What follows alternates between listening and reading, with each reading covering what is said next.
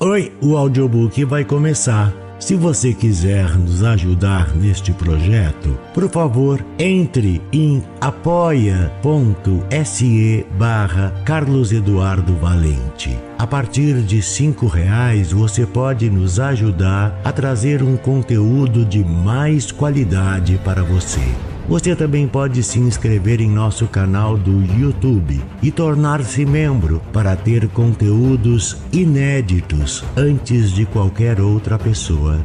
Espero que gostem do que vão ouvir. Um grande abraço a todos. Use seu fone de ouvido para uma maior imersão.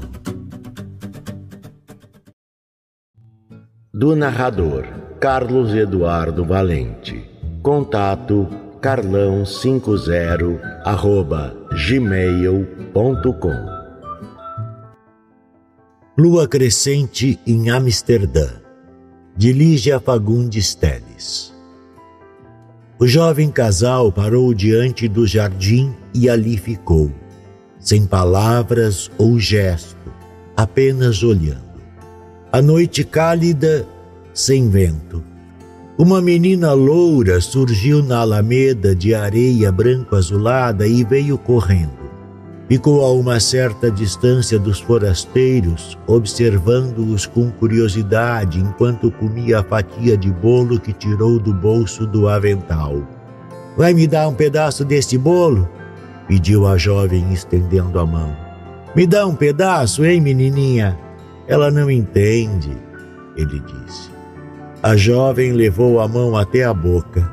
Comer, comer, estou com fome. Insistiu na mímica que se acelerou exasperada. Quero comer.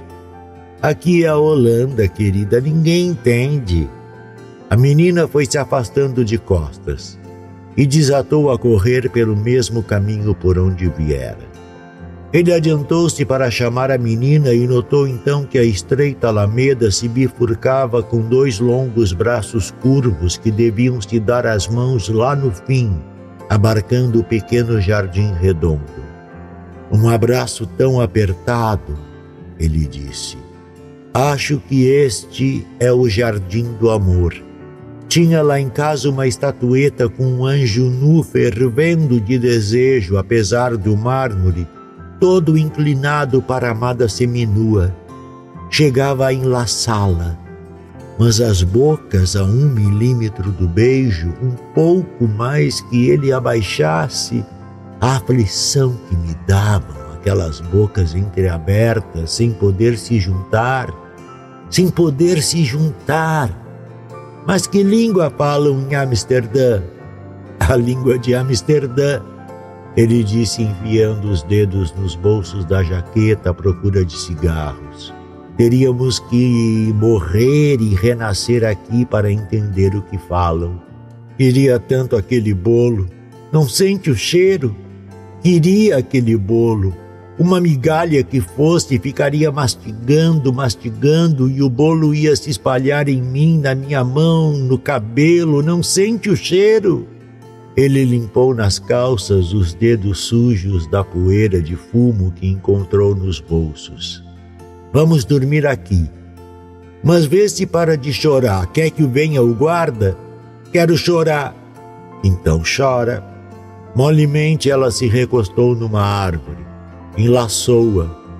Os cabelos lhe caíam em abandono pela cara, mas através dos cabelos e da folhagem podia ver o céu. Que lua magrinha! É lua minguante! Ele avançou até o meio da alameda e expôs a cara que o banhou na luz do céu estrelado. Acho que é crescente, tem um formato de um C. Vem, querida, ali tem um banco. Não me chame mais de querida. Está bem, não chamo. Não somos mais queridos, não somos mais nada. Está certo. Agora vem. O banco é frio, quero minha cama, quero minha cama. Ela soluçou e os soluços fracamente se perderam num gemido. Ai, que fome, que fome! Amanhã a gente. Quero hoje! Ela ordenou, endireitando o corpo. Voltou para ele a face endurecida. Que você me amasse mesmo, faria agora um ensopado com seu fígado, com seu coração. Meus cachorros gostavam de coração de boi, eram enormes. Não vai me fazer um ensopado com seu coração, não vai? Meu coração é de isopor. Isopor não dá, não dá nenhum ensopado. Li uma vez que, ele acrescentou, puxou-a com brandura. Vem, Ana, ali tem um banco. Meu coração é de verdade. Ele riu. o seu isopor ou acrílico, na história que li, o homem achou que tinha tanto sofrimento em redor, mas tanto que não aguentou e substituiu seu coração por um de acrílico. Acho que era de acrílico. E daí? Ele ficou olhando para os pés enegrecidos da jovem, forçando as tiras das sandálias rotas. Subiu o olhar até o jeans esfiapado, pesado de poeira. Daí, nada. Não deu certo. Ele teria que nascer outra coisa. Você sabia contar histórias melhores. Sob a camiseta de algodão transparente, os pequenos bicos dos seios pareciam friorentos. E não estava frio. Foram escurecendo durante a viagem, ele pensou. Qual era a Ana verdadeira, esta ou a outra? a que jurou amá-lo na terra, no mar, no braseiro, na neve, debaixo da ponte, na cama de ouro. Você mentiu, Ana. Quando? Quando foi que menti? Ele desviou o olhar desinteressado. Vem, vem que amanhã a gente vai ver o Museu de Rembrandt, lembra? Você disse que era o que mais queria ver no mundo. Tenho ódio de Rembrandt. Não esfregue a cara assim, Ana. Você vai se machucar. Quero me machucar. Então, se machuque, mas vem. Minhas unhas eram limpas. E agora esta crosta, gemeu ela, examinando os dedos em garra. Limpou a gota de sangue que discorreu do arranhão aberto no queixo. Confessa que quer seguir viagem sozinho. Confessa que quer se ver livre de mim. Nem isso. Não queria nada, apenas comer. E mesmo assim, sem aquele antigo empenho do começo. Gostaria também de sair dançando a música leve, ele leve e dançando por entre as árvores até se desintegrar numa pirueta.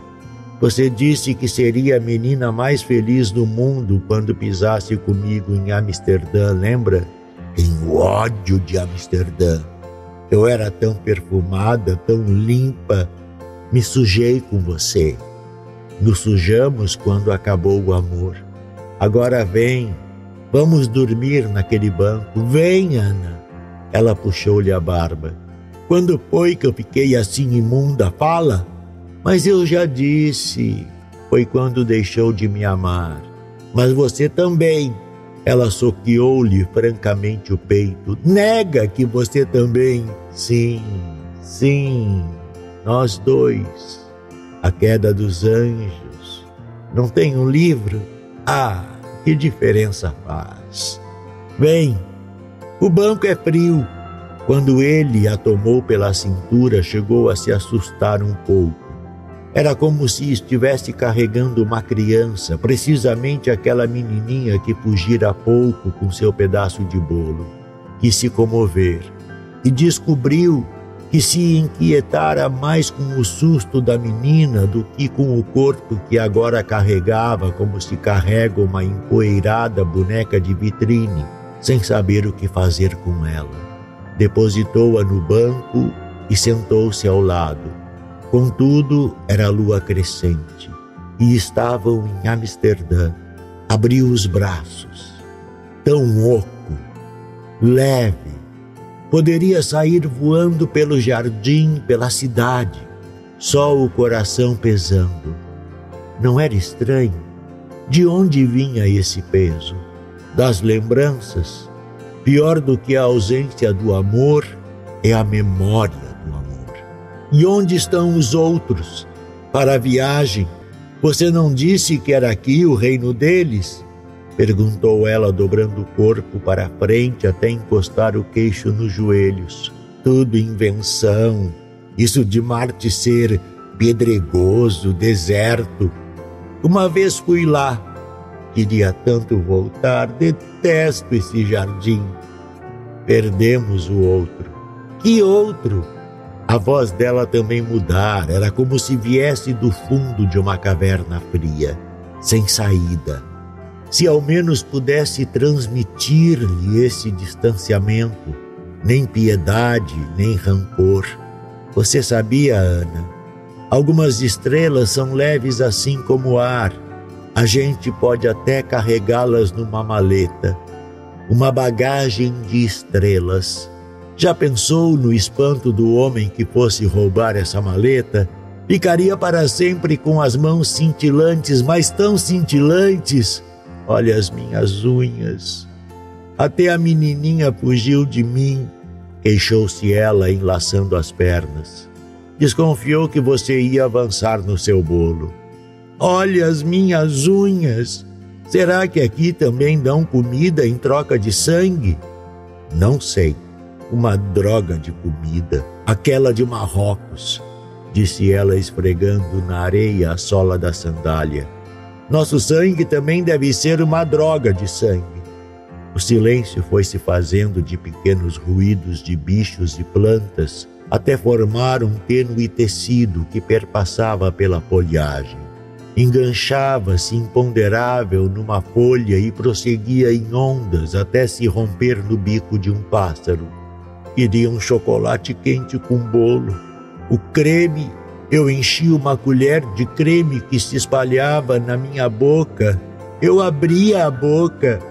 Abriu a boca, fechou os olhos. Ele sorriu.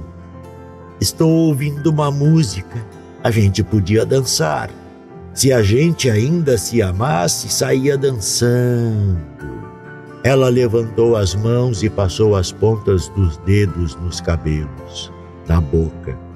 E agora, o que acontece quando não se tem mais nada com o amor?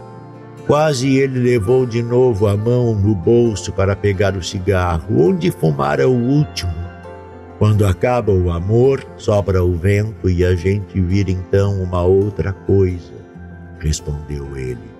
Que coisa? Sei lá, não quero é voltar a ser gente. Eu teria que conviver com as pessoas e as pessoas. Ele murmurou. Queria ser um passarinho. Vi um dia um passarinho bem de perto e achei que devia ser simples a vida de um passarinho de penas azuis, os olhinhos lustrosos. Acho que eu queria ser aquele passarinho.